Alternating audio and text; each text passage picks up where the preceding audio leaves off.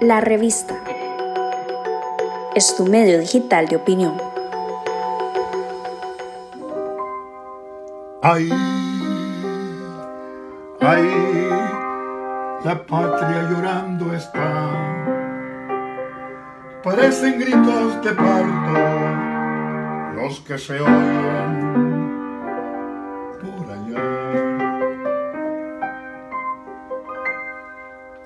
Sí, hermanos, hermanos nicaragüenses, nuestra patria está llorando la partida del poeta, sacerdote y humanista Ernesto Cardenal. Yo le he escrito una, una carta que quiero compartir con ustedes, así como que, como que estoy platicando con él. Querido Ernesto, fíjate que siempre, siempre noté una cosa. Nunca usaste la boina negra como la usan los elegantes cadetes de las academias. Eh, no, siempre la usaste como la usan los campesinos españoles, a los que aman los paletos, eh, los manchegos, los aceituneros, los labriegos de Aragón. Ah, pero bajo esa boina querida, hoy se guarece todo nuestro pueblo.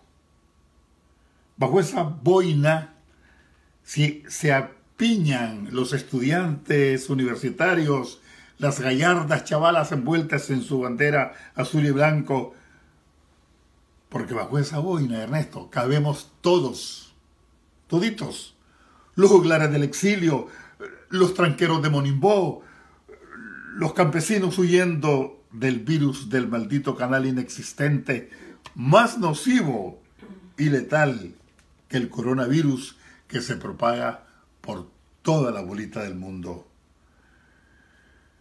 Bajo esa boina, Ernesto, entre tu melena, yo veo como que sonríen asomándose los muchachos de Solentiname, Alejandro, Felipe, Elvis, Laureano, poetas y pintores convertidos en huices y zanates para picotear a los cuervos de la dictadura.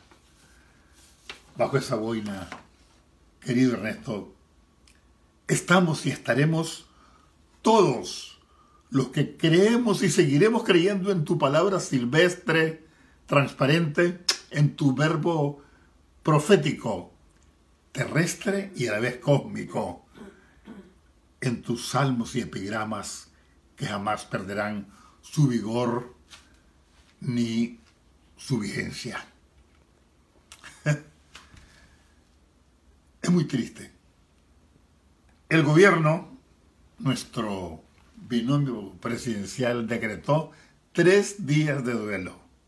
Una burla cínica y grotesca, porque después ordenaron a las turbas a sembrar el caos y el terror en nuestra querida catedral y respetando e interrumpiendo tus funerales ante la vista y paciencia de los periodistas internacionales que fueron despojados incluso de sus herramientas de trabajo.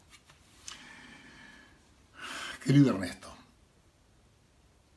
no podrán borrar jamás, ni con ráfagas de fusil, ni podrán agujerear tu cotona ni tu boina, mucho menos tu palabra sabia, tu obra coherente, hoy traducida a más de 20 idiomas en el mundo. Finalmente quiero decirte, querido Ernesto, vuela, sigue volando de galaxia en galaxia.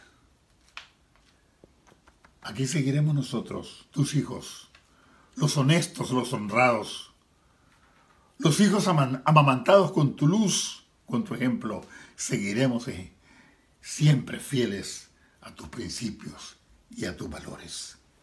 Todos apiñaditos bajo tu boina que hoy cubre de fe y esperanza a nuestra amada Nicaragua.